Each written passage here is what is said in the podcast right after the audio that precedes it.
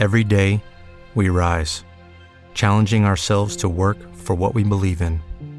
At U.S. Border Patrol, protecting our borders is more than a job, it's a calling. Agents answer the call, working together to keep our country and communities safe. If you're ready for a new mission, join U.S. Border Patrol and go beyond. Learn more at cbp.gov/careers.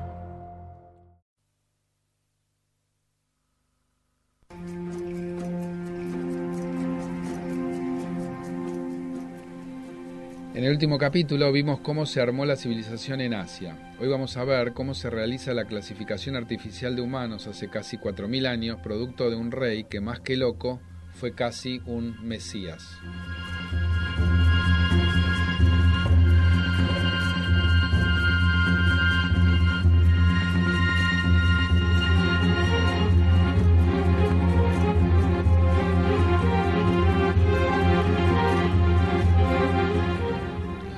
Hola Mario, bienvenido a nuestro programa. Pero muchas gracias. Yo estoy contento de estar acá, que me invite siempre. Ahora, ¿me vas a contar del código Amurabi por fin o no?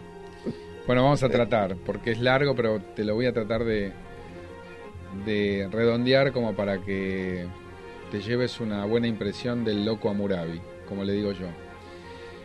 Eh, antes tenemos que ir a una búsqueda más básica y ver desde dónde sale. Eh, ¿Cómo consiguen los humanos establecer y mantener esas redes impresionantes de cooperación sin instinto ni biología que los avale? Bueno, por un lado se crean órdenes imaginarios masivos, por el otro lado diseñan la cultura. Estos dos eventos van a reemplazar esta carencia biológica, o van a bypassear a la biología, es decir, lo van a reemplazar.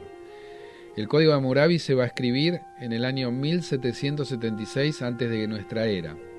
Es un orden imaginario escrito, es la división artificial de los humanos en, en grupos que se van digitando a través de los pensadores que están en la élite gobernante. Va a establecer una jerarquía de superiores que gozaban de lo mejor de la vida, el poder, las riquezas, los plebeyos que gozaban de las obras, y finalmente los esclavos que los fajaban si se quejaban y eran discriminados. Me, hace reír. Esto parece más bien ridículo.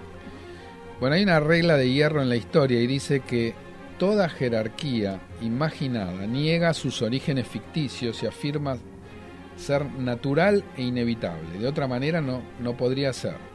Por ejemplo, muchas personas que han considerado que la jerarquía de personas libres y esclavos es natural y correcta, aducen que la esclavitud no era un invento humano. Amurabi consideraba que la habían ordenado los dioses y en ellos la enmarca. Aristóteles, asimismo, afirmaba que los esclavos tenían una naturaleza servil. Su nivel en la sociedad es simplemente un reflejo de su naturaleza innata. Ojo, si hoy preguntamos a los supremacistas blancos sobre su condición, dirán que son mejores en cuanto a genes, inteligencia, moralidad, laboriosidad, casi científicamente.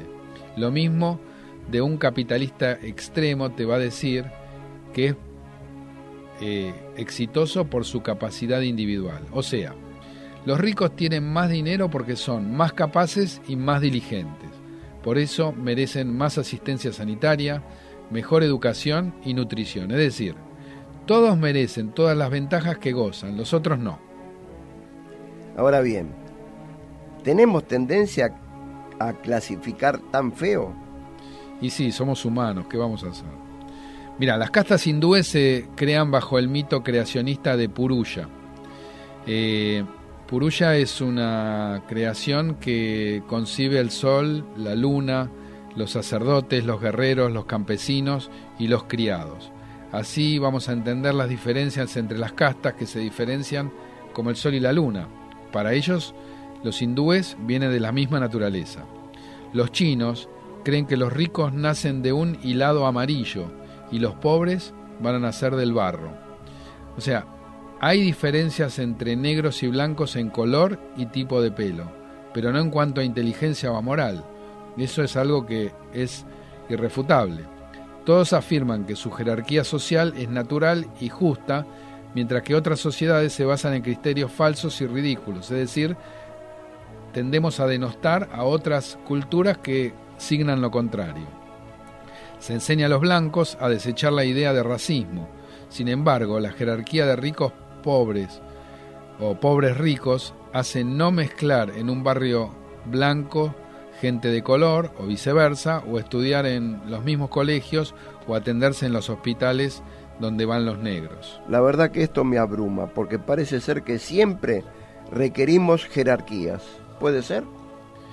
Bueno, las sociedades parecen requerir jerarquías imaginadas y discriminación injusta. Sin eso parece que no funcionan. En mayor o menor medida todos sufren este mar, todos lo sufrimos. Aunque tratemos de negarlo, hay personas superiores e inferiores desde lo legal, lo político o lo social, y se tratan entre ellos de manera distinta. Yo te voy a dar un ejemplo. Vamos a pensar en eh, protocolo entre dos CEOs, dos eh, presidentes de empresas o eh, cuatro presidentes que son afines en su ideología, o por ejemplo cinco organizaciones obreras. Todos ellos van a ir directamente, sin protocolos, a tratarse de igual a igual. O si alguien con un puesto, en un puesto de flores, vamos a decir, la, la, simple florista, no, no puede más que imaginar qué podría gastar cada cliente de acuerdo a su apariencia, a su apariencia externa. No va a ser una encuesta que le, que le mande a hacer, eh, que pueda mandar a hacer porque no, no, no está en su capacidad, porque es oneroso e imposible. Es decir, se va a guiar por su apariencia, es decir, por su prejuicio. O sea que hay o no hay capacidades naturales. Mira, hay capacidades naturales en la formación de distintos factores sociales, pero estas medidas eh, son mediadas por las jerarquías imaginadas. Es decir, si hay alguien eh, con talento pero sin posibilidad social, seguro que va a caer en el olvido. Eh, el ejemplo más patente es Harry Potter, que le llevó siete libros descubrir que su super talento de mago eh, era, era así, de un talento y no por algo que, eh, digamos, vino de la magia misma, porque en realidad se había criado con personas completamente ignorantes a pesar de, de haber nacido de dos magos. Como fue despojado y criado en un entorno donde eran totalmente ignorantes, le llevó estos siete libros. Además hay contextos políticos que lo permiten. Por ejemplo, un criollo natural en un dominio de un imperio sucumbe ante su dominador imperial, o sea, no tiene lo que hacer, por más eh, capacidad natural que tenga.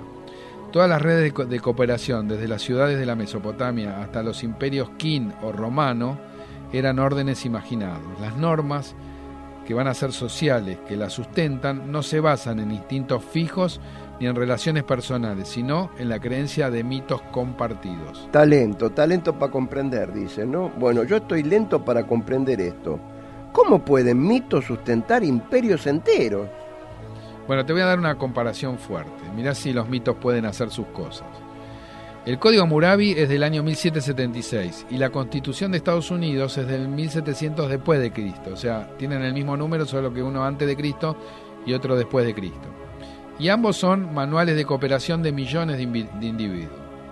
En 1776 a.C., Babilonia era la mayor ciudad del mundo, con más de un millón de habitantes, en lo que hoy sería Irak, Siria e Irán.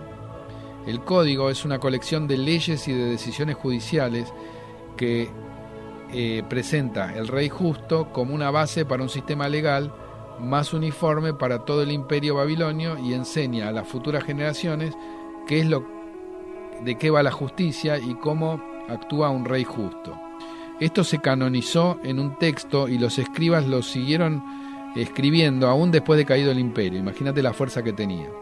Es una fuente para comprender el ideal de un orden social de los antiguos mesopotamios. Comienza diciendo que los dioses Anu, Enbil y Marduk, los principales, las principales deidades babilónicas, designan a Amurabi, el rey, para que la justicia prevalezca en la tierra, para abolir los malos hábitos de los malhechores e impedir que los fuertes opriman a los débiles. Es decir, da soluciones que si pasa tal o cual cosa se aplica esto y que si pasa tal o cual otra se aplica aquello. Te voy a dar un ejemplo. Si un hombre superior, recordá, superior, plebeyo, esclavo. Si un hombre superior deja tuerto a otro superior, se lo dejará tuerto a este que infligió tal eh, aberración. Si le rompe el hueso a otro superior, se le romperá el hueso. Si deja tuerto a un plebeyo o le rompe un hueso, va a pagar 60 ciclos. Quiere decir que aquella persona plebeya tiene un precio. Si deja tuerto al esclavo de un superior, va a pagar la mitad del valor del esclavo. Si un superior golpea a una mujer superior y ésta aborta, va a pagar 100 ciclos por su feto. Si muere esa mujer, se va a matar a la hija del hombre, es decir, la hija va a pagar por aquel señor que va a seguir vivito y coleando. Si matan a la hija de un plebeyo, se va a pagar cinco ciclos. Si golpea a una esclava y esta aborta, se le pagará dos ciclos. Si la esclava muere, se va a pagar 20 ciclos. Es decir, que afirma que el orden social se basa en principios universales y eternos de justicia dictado por los dioses. Ojo, esto, es una verdad no de perogrullo, una verdad que se reconocía como tal y era algo que estaba concebido por todos. Las personas se dividen en dos géneros, femenino-masculino, pero tres clases, como habíamos dicho, superiores, plebeyos y esclavos. Cada uno tiene un valor diferente. Los niños son propiedades de los padres y una hija puede pagar el pato por su padre y morir y el padre, es decir, el homicida, sigue impune, pero para Amurabi esto era justo. Se, se, basa en que si lo acatan todos, se puede avanzar y cuanto más crean, más creen en esto, más virtuoso puede ser el círculo de progreso. Es decir, distribuir en forma justa alimentos y proteger a los y protegerse de los enemigos es parte de lo que el imperio le va a dar a cambio de compartir esta ley. Y así se puede expandir el territorio y crecer. Entonces se arma este círculo virtuoso.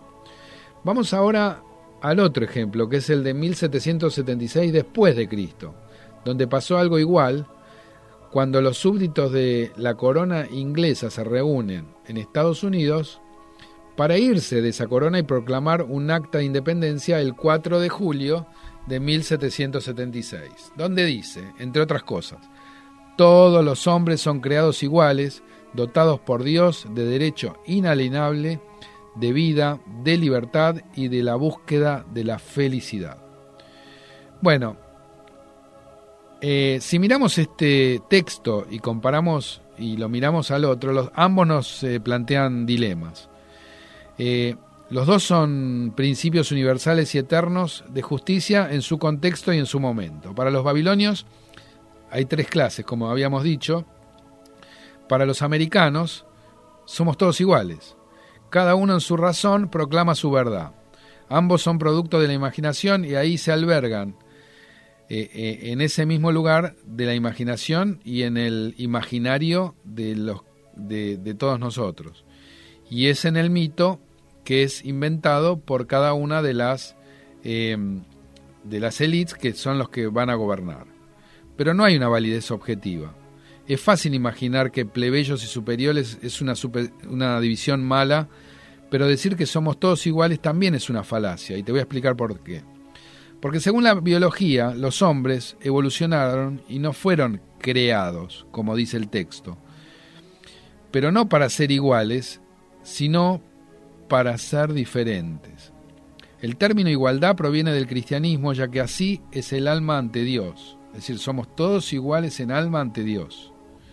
La evolución se basa justamente en lo contrario, en la diferencia y no en la igualdad. Cada uno tiene un ADN distinto y se expone a influencias ambientales propias, lo cual va cambiando de un ser al otro. Tampoco hay un creador que los dote de nada. Hay procesos evolutivos ciegos desprovisto de cualquier propósito que conduce al nacimiento de los individuos. Los derechos no existen en biología. Hay órganos, hay capacidades, hay características, y si no, mira las aves. Las aves vuelan porque tienen alas, no porque tienen derechos. Pero no todas pueden volar, porque hay mutaciones que se lo impiden, como por ejemplo en el avestruz. No hay libertad en la biología, es como una corporación, un derecho o una igualdad son invenciones de nuestra imaginación. Tampoco se puede medir biológicamente la felicidad. Se puede reconocer algo de medición a través del placer, pero la felicidad ¿qué medición te puede dar? Bueno, en términos biológicos, la, la Constitución de los Estados Unidos debería decir, sostenemos como evidente por sí misma dichas verdades que todos los hombres han evolucionado de manera diferente, que han nacido con cierta característica mutable, que entre estas están la vida y la búsqueda del placer. En lugar de decir, en lugar de decir, y voy vuelvo al texto original, todos los hombres son creados iguales, dotados por Dios de derechos inalienables, la vida, la libertad y la búsqueda de felicidad. Bueno, ahora bien, al final, el mito, ¿sirve o no sirve?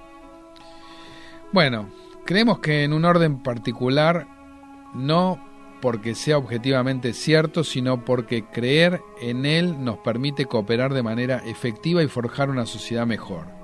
Los órdenes imaginados no son conspiraciones malvadas o espejismos inútiles.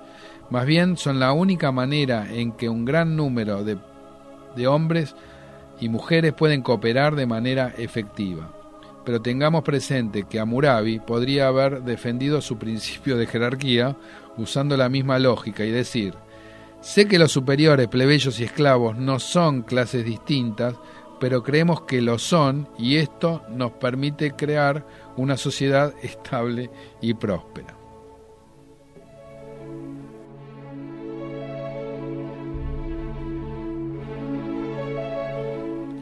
En la próxima entrega veremos cómo se caracterizan griegos y romanos.